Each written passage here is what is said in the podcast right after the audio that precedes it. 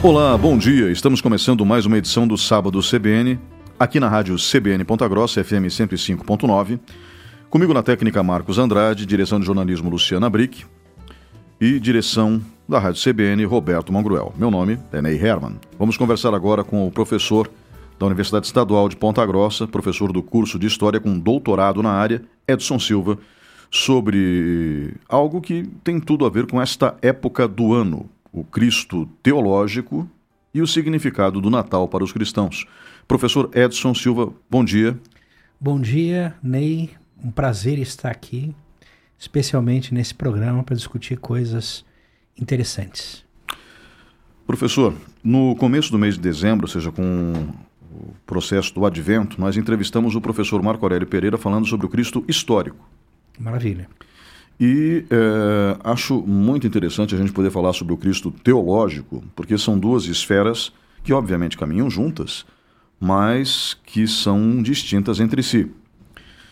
E eu sei que o senhor também foi seminarista né, e acabou tendo um conhecimento aprofundado de teologia, e sei que o senhor, até mesmo por essa influência da, da sua juventude, acabou estudando é, alguns personagens da fé cristã, como São Francisco de Assis, profundamente. Né? E eu gostaria que o senhor falasse um pouquinho é, justamente sobre essa época do ano.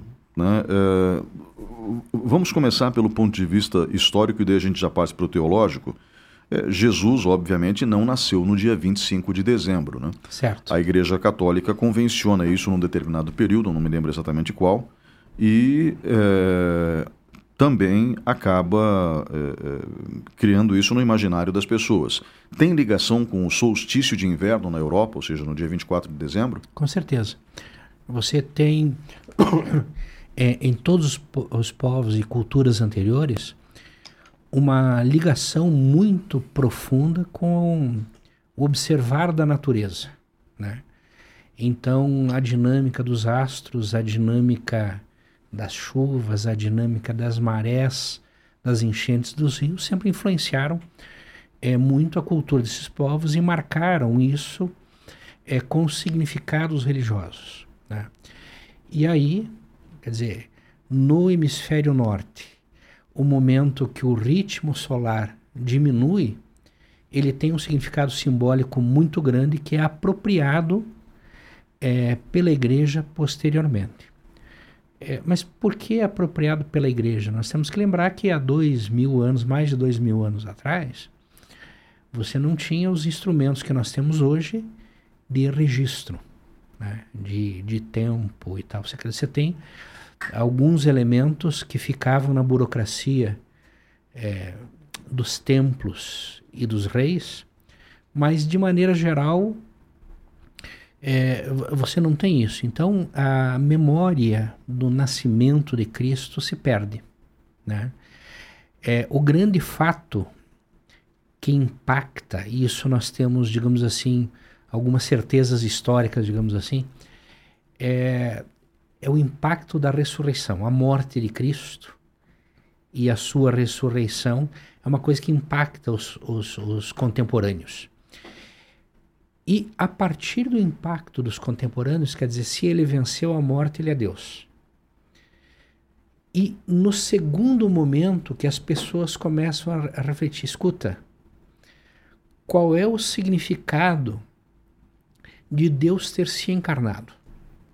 E aí, a, a, é, com o avanço dessa reflexão, é que a figura, a, o, o nascimento de Cristo passa a a ter um significado é, é, mais profundo. E aí você, como você não tinha o registro de nascimento local e tal de Jesus Cristo, as pessoas vão associar esse nascimento com a tradição cultural que já existia naquele mundo quer dizer, 25 de dezembro. Particularmente o norte da Europa. Exatamente. No, no... Uhum.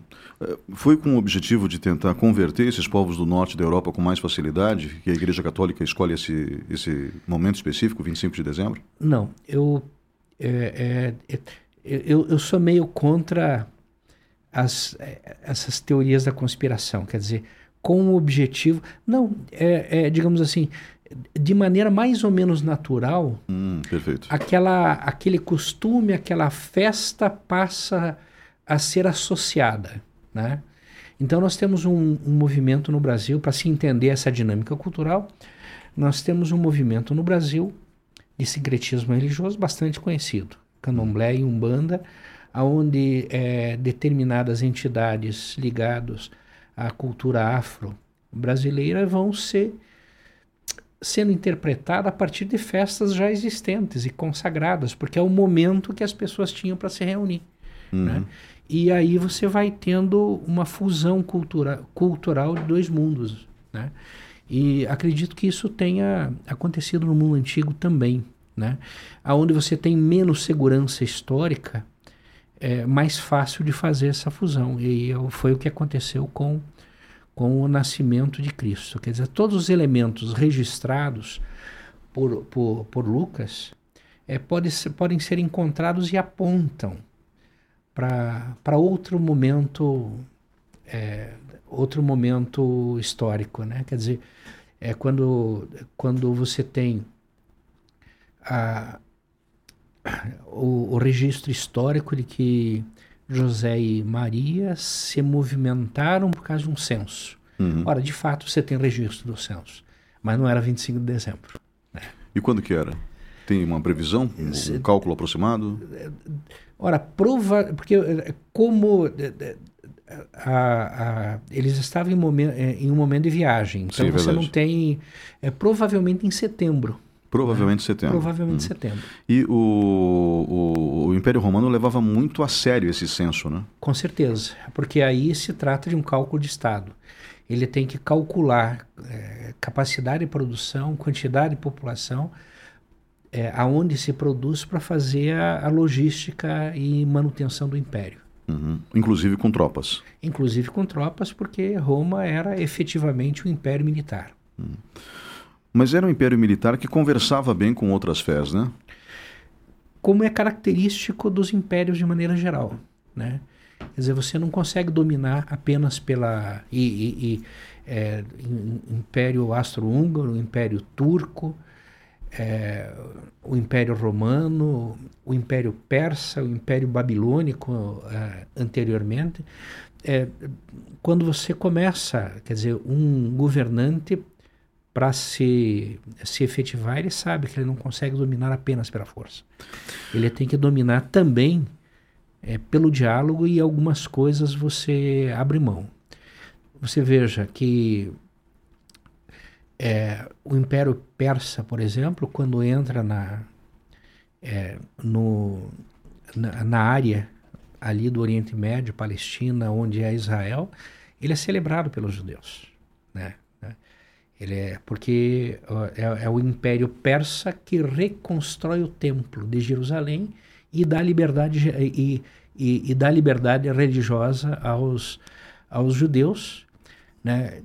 Liberdade religiosa que tinha sido é, proibida pelos assírios e babilônicos. Por quê? Porque os judeus se revoltaram contra a uhum. dominação assíria, contra a e foram expulsos é, é, da, sua, da sua terra. O Império Persa reconstrói o templo e, e atribui a liberdade religiosa. Com isso, naturalmente, você tem facilitada a dominação. Hum, é, é, natural que eles tenham tido simpatia nesse caso específico, então, pelos persas. Aliás, é, aquilo que a gente entende como o antigo Império de Israel, ou seja, o antigo Estado de Israel, do rei Davi, depois do seu filho o rei Salomão, ele é, é, dissolvido praticamente pelos, pelos assírios, né? Sim, os assírios eles vão, eles vão dominar o norte, né? Quer dizer, o Estado de Israel mesmo, e os babilônicos eles vão dominar posteriormente o Estado de Israel, quer dizer, o sul. Você tinha dois reinos, né? Uhum, é verdade. É, étnicos. E eles vão ser tomados em momentos diferentes. Então, das 12 tribos de Israel antigas, sobra basicamente a tribo de Judá, é isso? Ou seja, que daí depois vira Judéia dentro do Império Romano? Você tem duas tribos ao norte e dez, é, e dez ao sul, né? E sul é Judá, norte é Israel.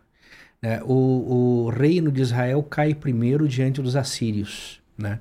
E ao cair o reino de Israel, você tem na Bíblia a interpretação de que eles vão eles vão ser derrotados porque não mantiveram a tradição. Né? E, e, vocês, e você vai ter na Bíblia um, um profundo preconceito do sul contra o norte. Né? Então, a figura é, que aparece nos evangelhos, nos evangelhos é, dos samaritanos, a Samaria ao norte. Né? O preconceito é porque os samaritanos, digamos assim, é, pela sua trajetória histórica, tinham é muito mais flexibilidade na sua fé, aos hum. ritos e Entendo. tal, do, do, que é, a religião mais estrita ao sul. Então, é, daí o reino de Judá acaba sendo controlado ele, pelos ele babilônicos. acaba sendo tomado pelos babilônicos, exatamente. Hum. E depois os babilônicos pelos persas, né? Hum. Depois de persas, é, pelos, é, pelos gregos, né? É, por povos de cultura grega, no caso, Alexandre o Grande e tal, e posteriormente pelos romanos. Ah, então também teve a, a dominação grega, né, no Império Isso. de Alexandre. Exato. Acho que é sempre bom lembrar esse tipo de coisa. Professor, eu fiz esse, esse colchão, digamos assim, de informações iniciais para a gente poder entrar no Cristo teológico, porque uh, eu, eu, quero abordar também a questão teológica de Cristo naquela época, porque os israelenses esperavam um Messias guerreiro. Né? Uhum e nasce um Messias de paz. A gente trata disso daqui a pouco e por isso que eu mencionei esse colchão histórico. Uh, há muito tempo atrás, ainda como repórter diário, eu entrevistei o Dom André, o abade da Abadia da Ressurreição Sim. aqui, uhum. né, um homem extremamente culto também, e ele me disse algo extremamente bonito, que o milagre de Jesus dentro da concepção cristã, o milagre do nascimento de Jesus, é um milagre que se perpetua no tempo, ou seja, então ele constantemente acaba de acontecer. Né? O milagre da encarnação de Deus, como o senhor menciona no início da entrevista. É, é, é, é por isso que tem um peso tão significativo dentro da fé cristã? É, com certeza. Vamos, é, acho que, é que a condução foi muito interessante, porque a encarnação, quer dizer, a figura de Cristo que se encarna, o seu significado teológico, ele marca uma profunda transição a transição de um Deus étnico, de um Deus guerreiro, de um Deus ciumento, de um Deus vingador, de um Deus que se pauta pela justiça e castiga com vigor, né? para um Deus do amor, para um Deus universal, para um Deus que marcaria, porque aí, ao se encarnar e assumir a natureza humana, é, é justamente o que você falou não é um rei que vem libertar Israel politicamente. Não é um rei, rei que vem reinstituir as normas e o comportamento da, de um povo culturalmente determinado. É um Deus que assume a natureza humana na sua plenitude. Não vem como um Deus, como um rei guerreiro. Porque se viesse como um, um, um, um rei guerreiro, a mensagem de paz a partir da base, a partir do pobre, é, se esvaziaria, né? Quer dizer, eu não posso fazer isso porque eu não sou rei. Ele não vem como um super-herói, né? Um super-homem, porque aí a, a, assunção da natureza humana não seria completa. Porque ele, a, ele tem que é, ser o exemplo, ele tem que ensinar, dentro dos limites da, da, da, da nossa natureza. Se ele fosse um super-homem, pudesse levar a bala, é, né? aí nós poderíamos dizer, não, mas eu não posso seguir esses ensinamentos porque eu não tenho esses poderes.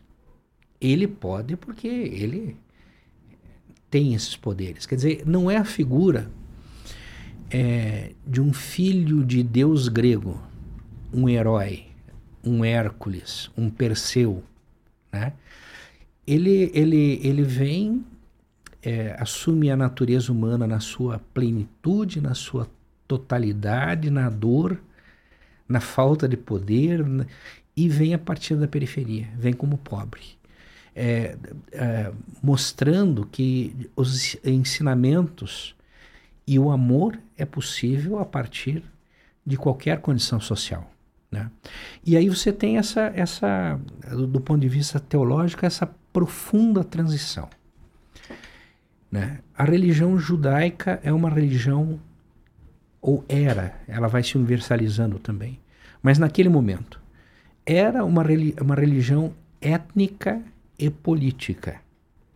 Era uma religião de que sustentava uma ideia de reino que não foi abandonada. Né? Então, é, é, há uma, uma mudança na ideia de reino de Deus.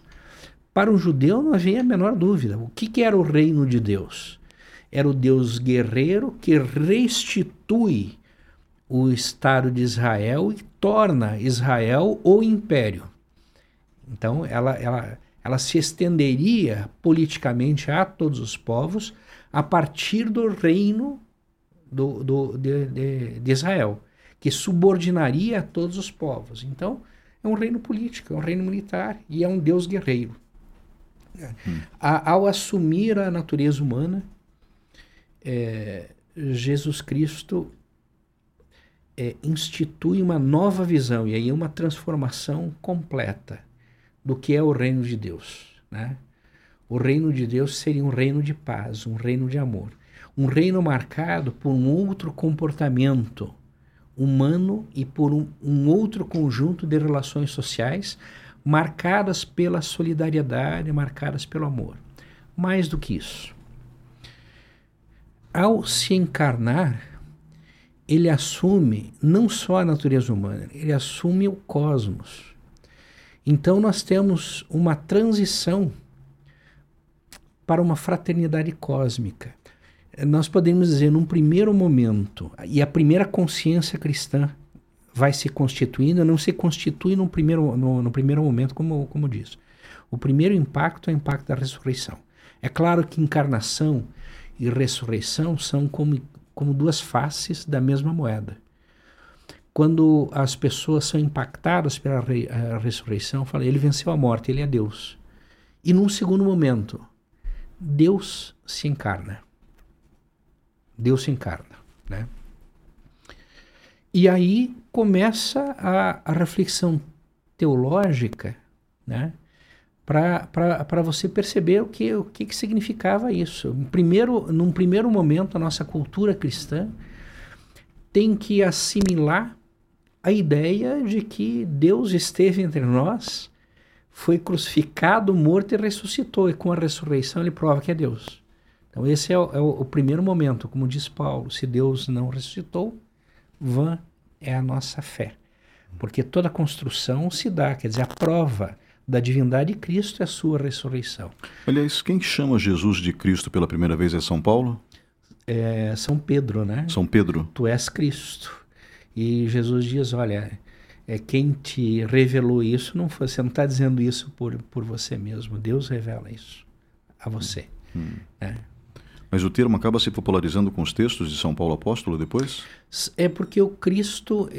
A, a, Christus é uma, é uma palavra grega, né? Sim, é uma palavra grega, é, significa Messias, e, e ele vai mudando de significado. Quer dizer, se ele tem inicialmente o significado do, do Deus que restituiria o reino, né? E ele vai mudando de significado justamente, olha, é, é, Deus conosco, uhum. Deus que se encarna e nos liberta, mas não nos liberta política e mili militarmente. Ele liberta a nossa natureza, uma, uma libertação muito mais profunda, muito mais. Né? Uhum. E, e, ao nos libertar, ele liberta o cosmos. Então você tem uma transição é, é, de uma teologia étnica política e militar, por uma teologia de uma fraternidade universal entre todos os homens e todas as culturas, e por uma fraternidade cósmica, porque animais, plantas, a natureza, a dinâmica da vida, né? É, isso, isso, essa, essa consciência, ela vai sendo produzida não imediatamente, mas é, é, posteriormente. É. Professor Edson Silva, estamos conversando com o professor Edson Silva, do curso de História da Universidade Estadual de Ponta Grossa, com doutorado na área, sobre o Cristo teológico e o significado do Natal para os cristãos. Uh, dentro dessa interpretação teológica de Cristo, o senhor acaba de falar então que tivemos uma transição de um Messias guerreiro, né, político, militar, para um Messias de fraternidade e de respeito mútuo e de principalmente apreço pelo cosmos como um todo. Isso envolve a natureza também. Né? Também. Né?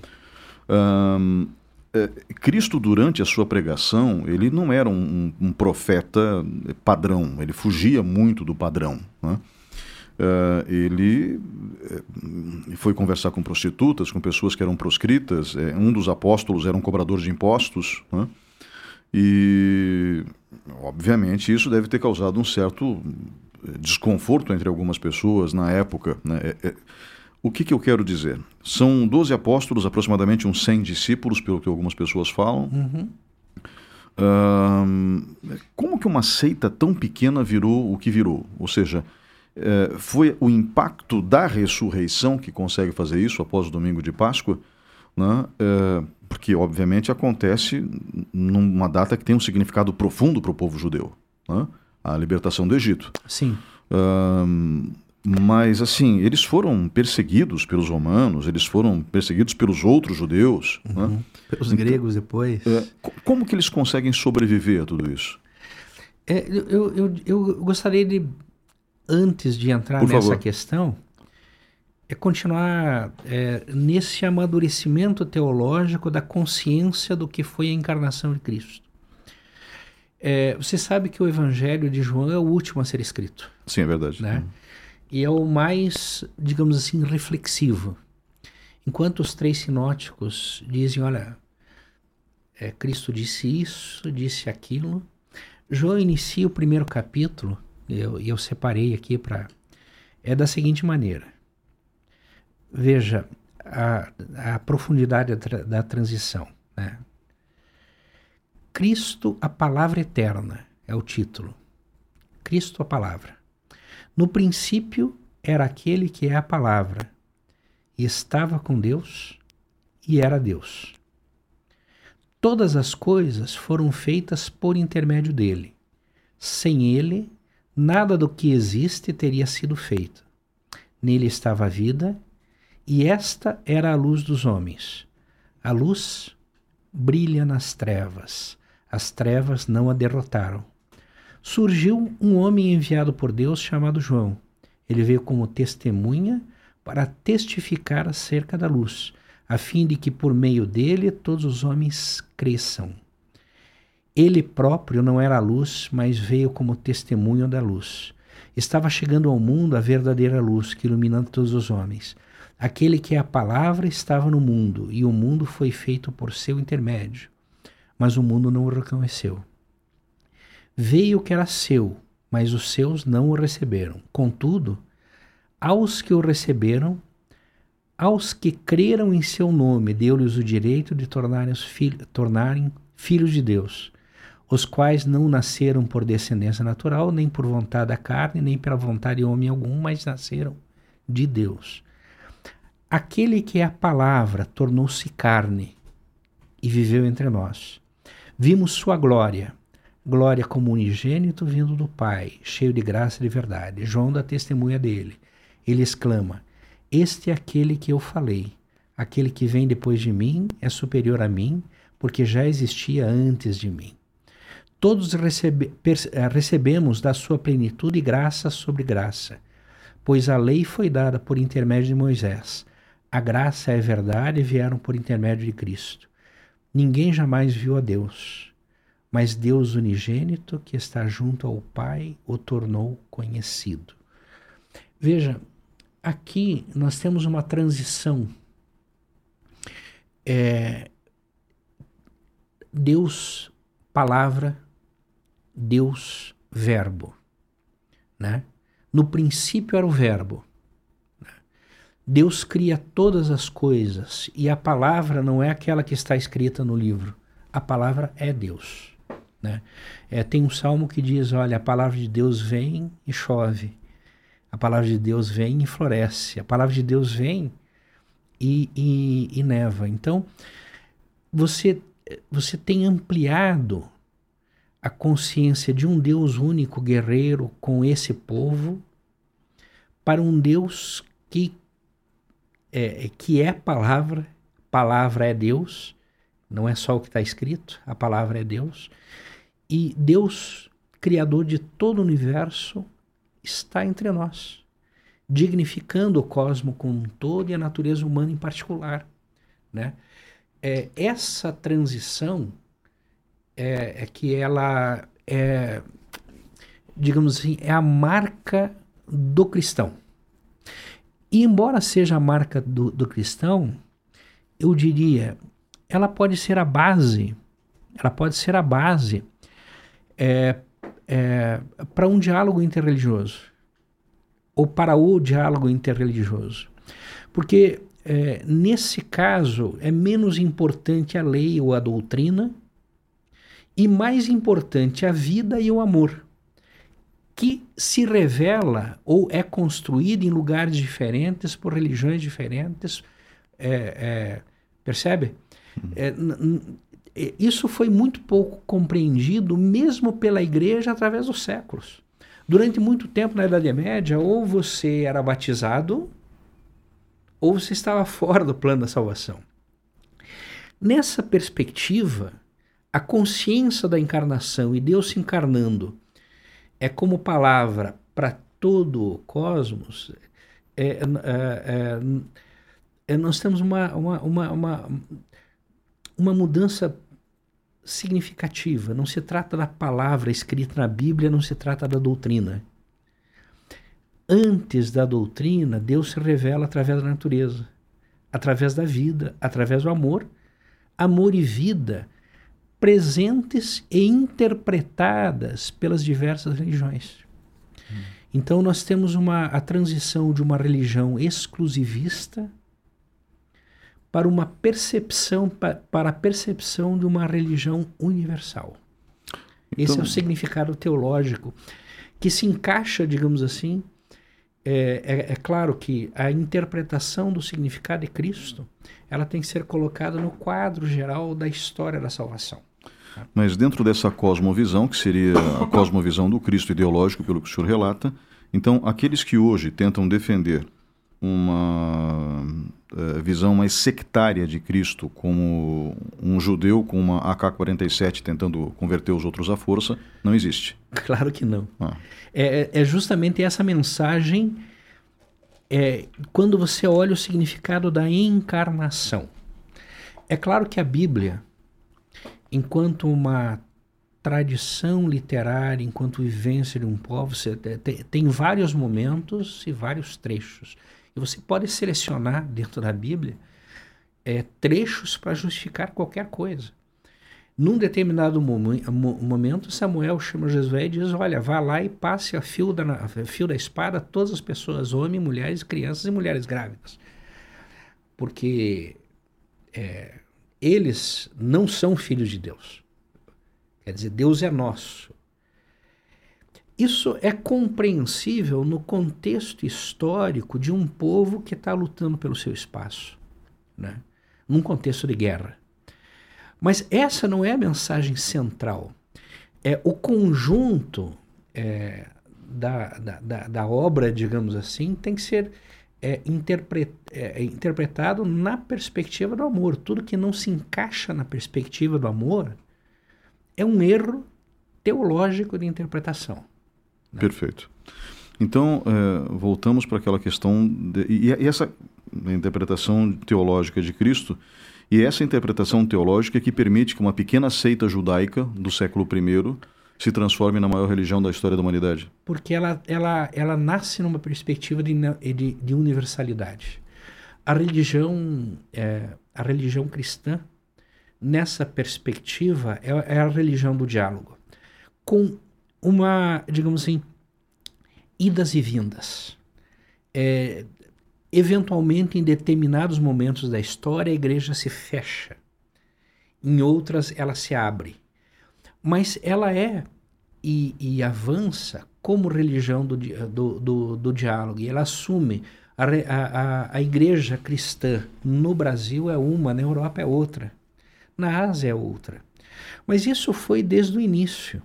Quer dizer, você nasce dentro do seio do judaísmo, tem uma experiência histórica no seio do judaísmo e se abre para o mundo grego, que é o grande, a grande cultura, durante mais de dois mil anos, a, a língua de manutenção e transmissão da cultura é, é a língua grega.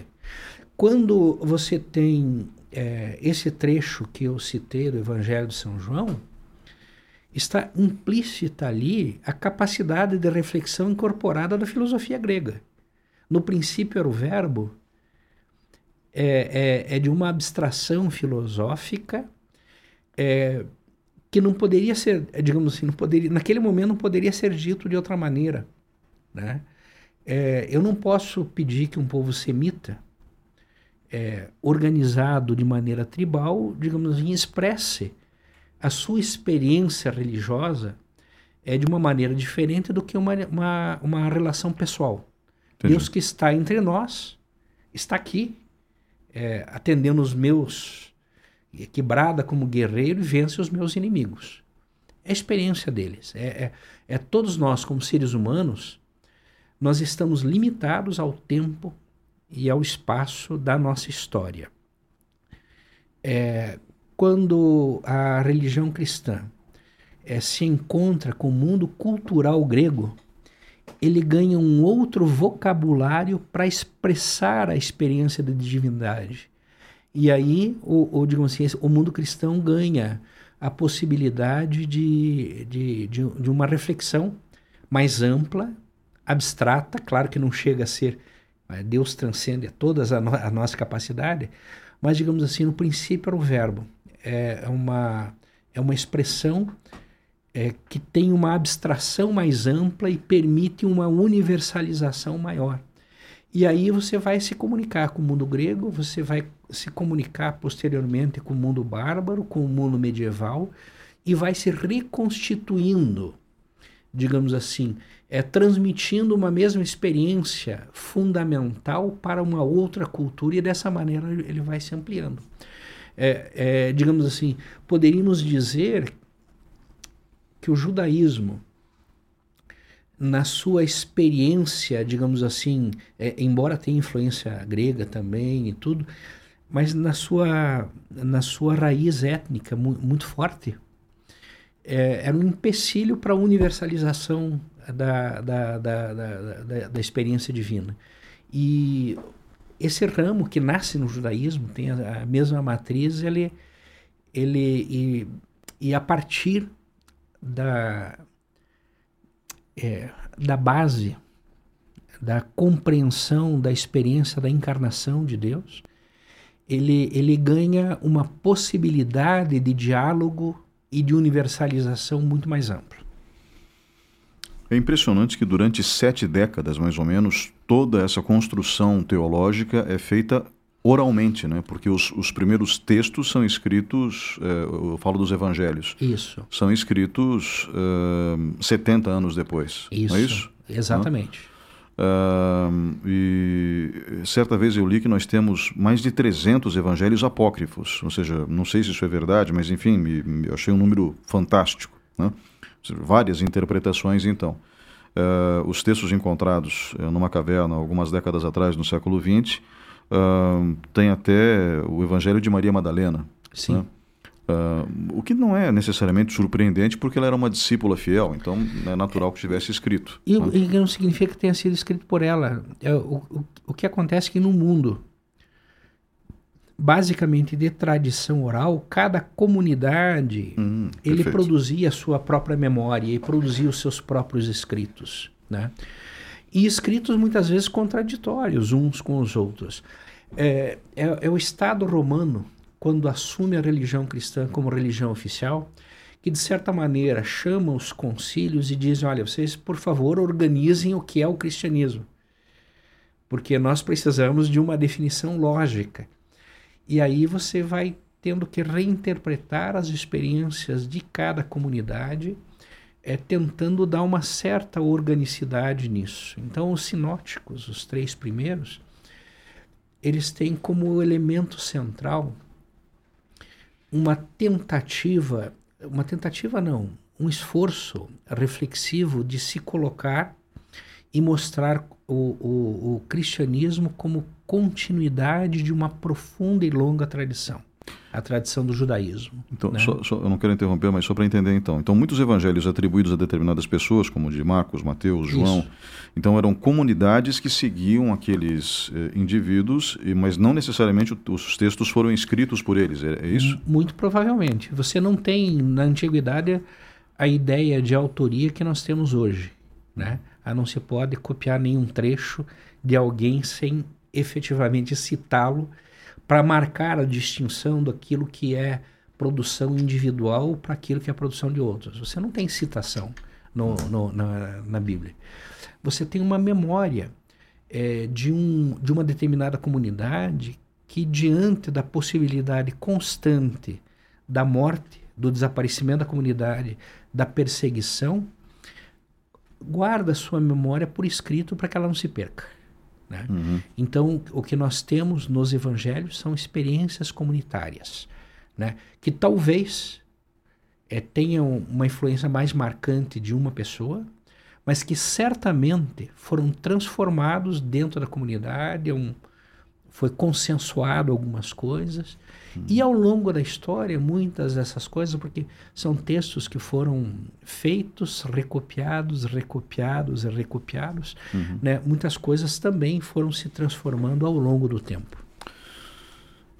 É, há quem diga que o Império Romano gostou da religião católica porque tinha um viés punitivo, né, com base na origem judaica. Uhum. Mas o senhor coloca agora a questão da cosmovisão e dessa questão universal. E o Império Romano se propunha a ser universal dentro das diferentes culturas do Mediterrâneo ali que eles governavam. É. Né?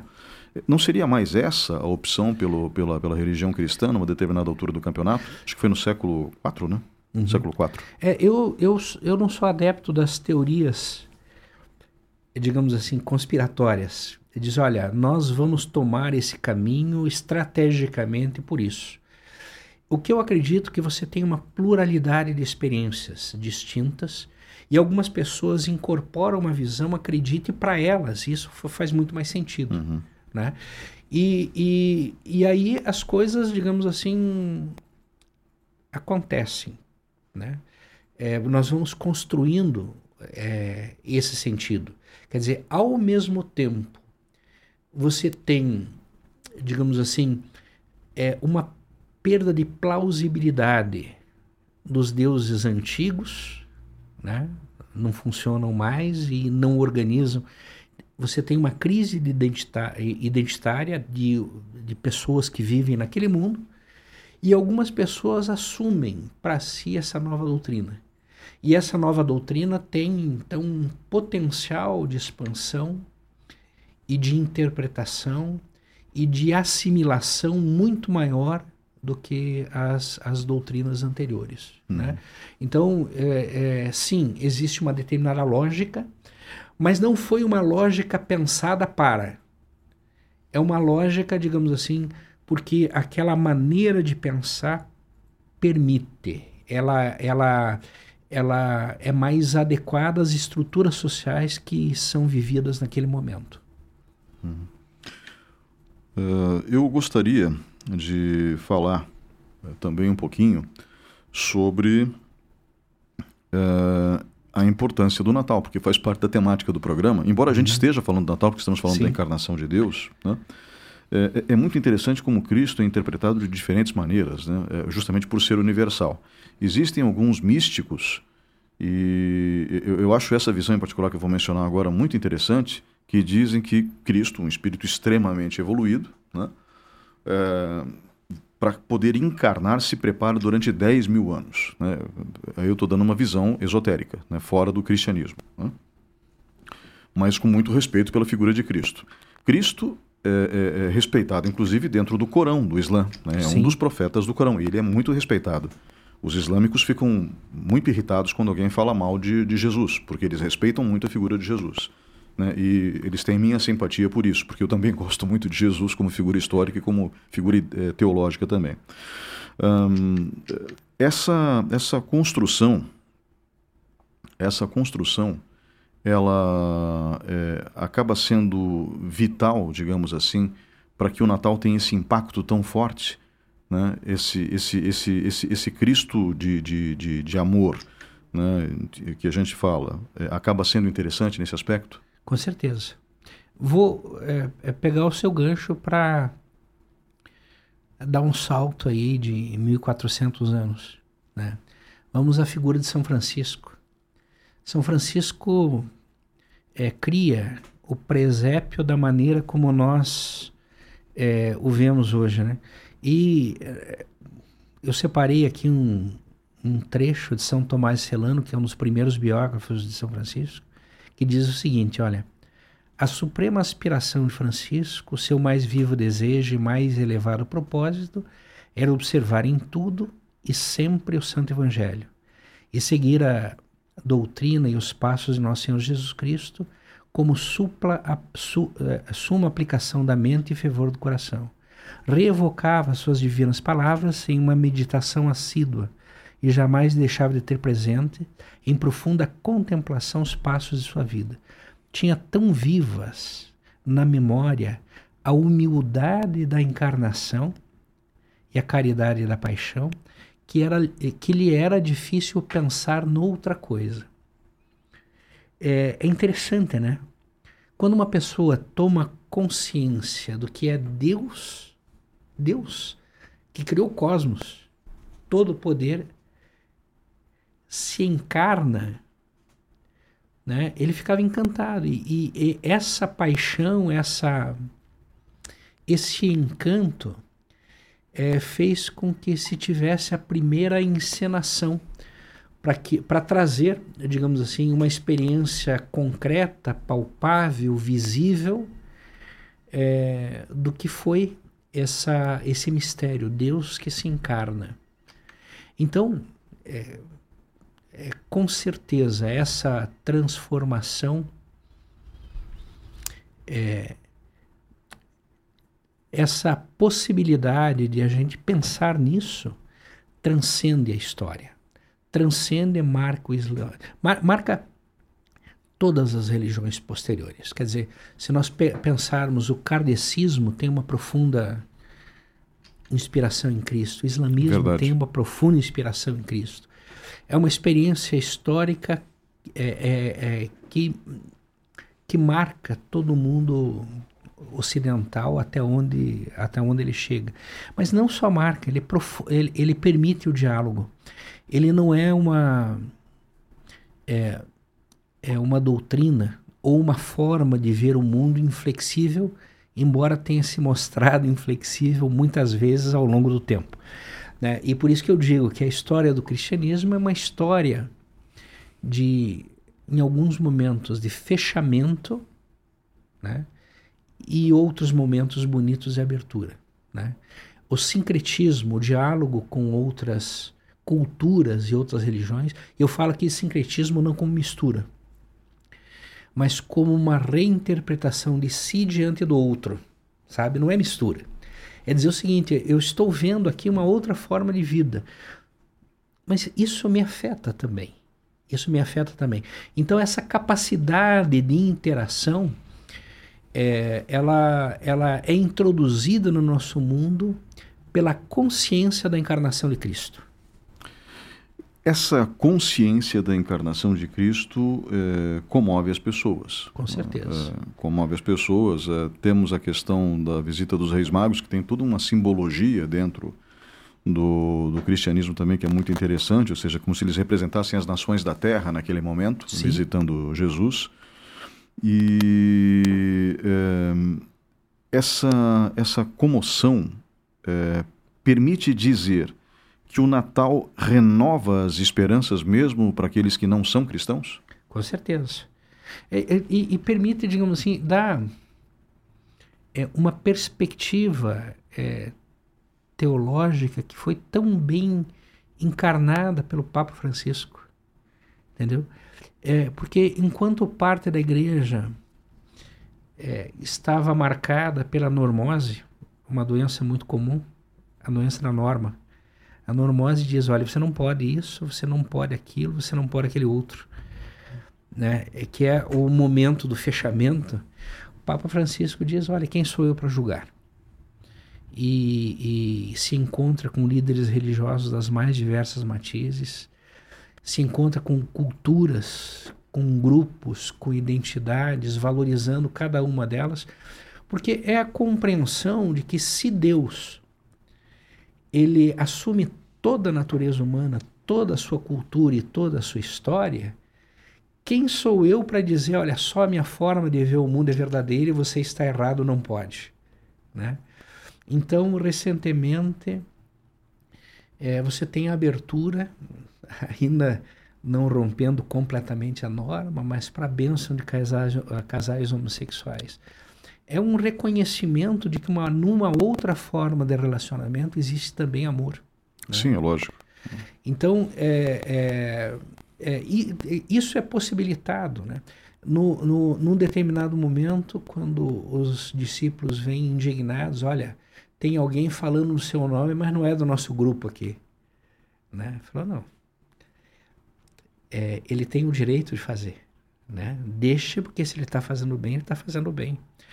Então, essa capacidade cristã de, de diálogo, de abertura, é o, é o que a consciência da encarnação nos traz e marca profundamente as melhores mentes do mundo cristão e do mundo católico. Professor, para encerrar, podemos dizer então que o Natal, amanhã é 24 de dezembro, dia 25, na madrugada de 25 de dezembro, comemoramos o nascimento de Jesus. Uh, podemos dizer então que o Natal é a demonstração plena de amor, porque quando Deus encarna na figura de Jesus, ou seja, quando a energia de Deus encarna na figura de Jesus, já encarna tendo a cosmovisão também do tempo e sabendo o que vai acontecer é, dali a 33 anos após o nascimento. Né? Ou seja, todo o suplício e, na sequência dos eventos, a ressurreição. Né? Uh, podemos dizer que essa é uma demonstração profunda e inequívoca de amor do Criador com a criatura? Com certeza, como eu disse, duas faces da mesma moeda: a encarnação e a ressurreição. Né? É, a encarnação, Deus nos ama primeiro não em consequência dos nossos atos. Mas primeiro ele nos ama, ele assume toda a nossa condição e leva esse amor até as últimas consequências, até a morte na cruz. E, portanto, ele nos ama até o fim. Nos ama primeiro e nos ama até o fim. É, tem um trechinho, diz, dizem que as verdades da nossa fé é, não, não são aquelas apenas que estão escritas na Bíblia mas é, aquilo que a gente reza também é parte da nossa fé. E tem um trechinho da oração eucarística de Natal que eu gostaria de, de repetir aqui, porque muitas vezes nós fazemos isso automaticamente e não percebemos a profundidade da verdade que está colocada ali atrás. Quer dizer, veja, no, na oração eucarística o padre diz: na verdade, é justo e necessário, é nosso dever de salvação dar-vos graças, sempre em todo lugar, Pai Santo, Deus eterno e poderoso, por Cristo nosso Senhor. E veja, por Ele realiza-se hoje, dia de Natal, um maravilhoso encontro que nos dá vida nova em plenitude. No momento em que vosso Filho assume nossa fraqueza, a natureza humana recebe uma incomparável dignidade ao tornar-se Ele um de nós, nós nos tornamos eternos. Nós conversamos com o professor Edson Silva, com doutorado em História, professor do curso de História da Universidade Estadual de Ponta Grossa, sobre o Cristo teológico e o significado do Natal. Meu nome é Ney Herman, comigo na técnica Marcos Andrade, direção da rádio CBN Roberto Mongruel. Vamos para o repórter CBN e voltamos em instantes com a segunda parte do programa.